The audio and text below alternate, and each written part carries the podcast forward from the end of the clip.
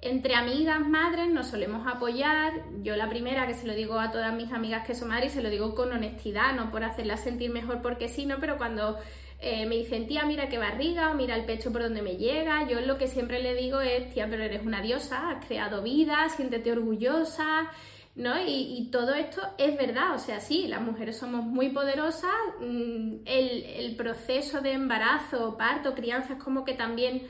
saca muchas inseguridades, pero también nos empodera mucho de lo que somos capaces de, hacer, ¿no? Y a lo mejor esto, este mensaje que yo le digo a mis amigas con honestidad y que lo pienso de verdad, a mí misma no me vale. Entonces es como, como una, lucha interna mía de me creo una mujer feminista y, y, moderna y tal, pero luego tengo en mí arraigado un mensaje que puede sonar muy patriarcal de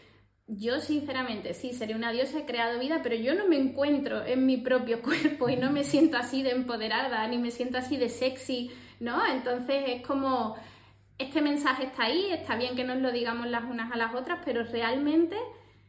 mm, tú como psicóloga y sexóloga y que además como madre, ¿qué nos puedes decir sobre cómo afectan los cambios físicos en tu cuerpo a tu vida sexual?